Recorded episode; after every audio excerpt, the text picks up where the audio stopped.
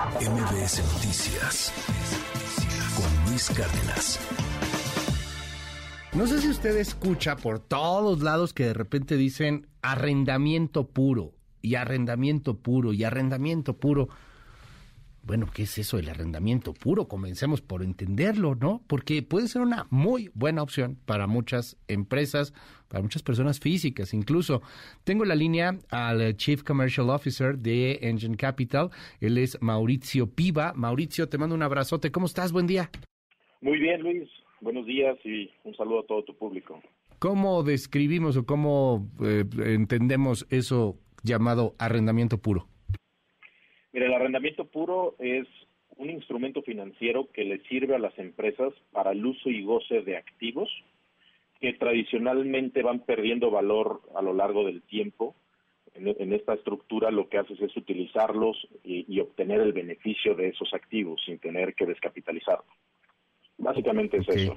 O sea, que, que pueden ser desde, lo, lo, lo vemos muy frecuentemente con los autos, con los famosos leasings o este tipo de cosas, pero también pueden ser maquinarias, este, eh, no sé, equipos informáticos, o sea, cualquier activo que, que pueda depreciarse, ¿no? ¿Lo entendemos así?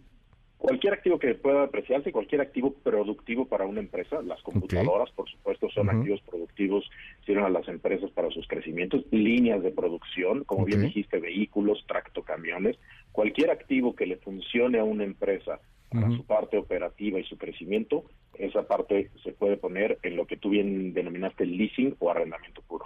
Arrendamiento puro entonces. Ahora, ¿qué empresas pueden entrarle a este tema? Porque eh, uno piensa, pues computadoras, todo el mundo usa computadoras, pero a lo mejor hay empresas muy específicas que requieren de maquinaria sumamente compleja que es, que es difícil de conseguir. ¿A poco eso se puede arrendar, rentar, hacer en leasing, por ejemplo?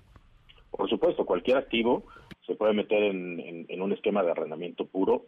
Tradicionalmente las empresas que buscan este tipo de activo o a las empresas que más les funciona, en general es a cualquiera, pero empresas que están en crecimiento, empresas que están invirtiendo en estos activos productivos, empresas que necesitan constantemente estar a la vanguardia y estar renovando tecnología. Eh, un claro ejemplo, una empresa de embutidos que tiene que constantemente sacar productos nuevos, pues una línea de producción le va a funcionar 7, 8, 10 años, la metes en arrendamiento puro por ese periodo y después de esos 7, 8 años eh, necesitan evolucionar en tecnología y, lo conveniente es traer equipo nuevo, ir creciendo su línea de producción y ser más eficientes. Entonces, eh, adentro de lo implícito del arrendamiento puro viene la parte de la eficiencia, la parte de, de, eh, eh, eficiencias fiscales también, ¿no? son, son rentas que son 100% deducibles para las empresas. Entonces, tradicionalmente son empresas que tienen una visión de mediano largo plazo y que entienden que el tener la propiedad del activo no necesariamente es, la optimización para su empresa. A ver, nos pusiste un ejemplo muy interesante que es el de una empresa de embutidos. La línea de producción pues, te va a durar unos 8 o 9 años, luego viene otra tecnología, otras cosas. ¿Qué haces con ese equipo que estuviste rentando? Hay quien te va a decir, pues ya me salió más cara la renta que mejor si lo hubiera comprado. Al contrario, lo que haces, bueno, de entrada no te sale más cara porque en, en flujos pagas menos, porque la renta es mucho menor que el pago de una amortización de un crédito pagas menos, es deducible esa renta, entonces ya van dos beneficios que un crédito o, la propia compra no, no te permiten.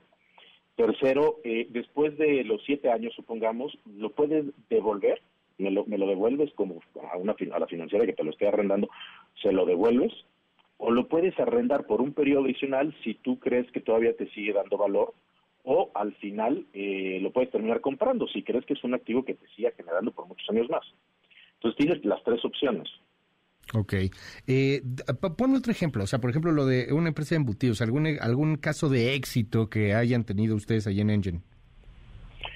Mira, el caso de, de, esa empresa de embutidos era una empresa que tradicionalmente estaba enfocada en tomar créditos y, era una empresa que se iba mucho a cortos plazos, porque tenía contratos con, con, retailers muy grandes, con empresas con cadenas comerciales muy grandes, y les tiraban mucho la liga en el tema de pagos. Okay. estaba siempre eh, apalancándose y su capacidad de palanca para invertir en estos activos era muy baja.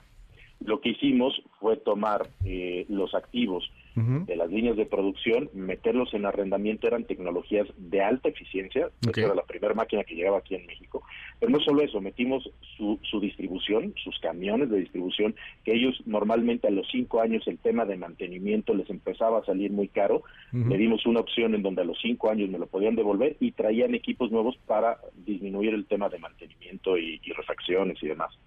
Las computadoras las metimos en arrendamiento, las computadoras tradicionalmente te duran tres, cuatro años y después son un dolor de cabeza. También mismo caso los metimos en un esquema de arrendamiento y básicamente se podría decir que todos los renglones en activos que ellos operaban antes en o en cash o en, efectivo o en eh, créditos los terminamos metiendo en arrendamiento. Si tú ves los números de la empresa, se eficientó muchísimo.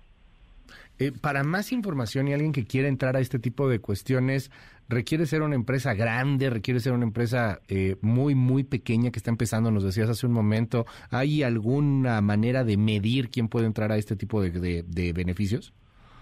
Yo te diría, eh, todas aquellas empresas que están en pleno crecimiento, todas aquellas empresas que están empezando, eh, son empresas que son eh, muy óptimas para este tipo de, estructuras. Empresas que son muy tecnológicas, mismo caso. La verdad es que no hay una definición tal cual. Yo diría, empresas que necesitan invertir activos son las que tradicionalmente requieren estos estos esquemas.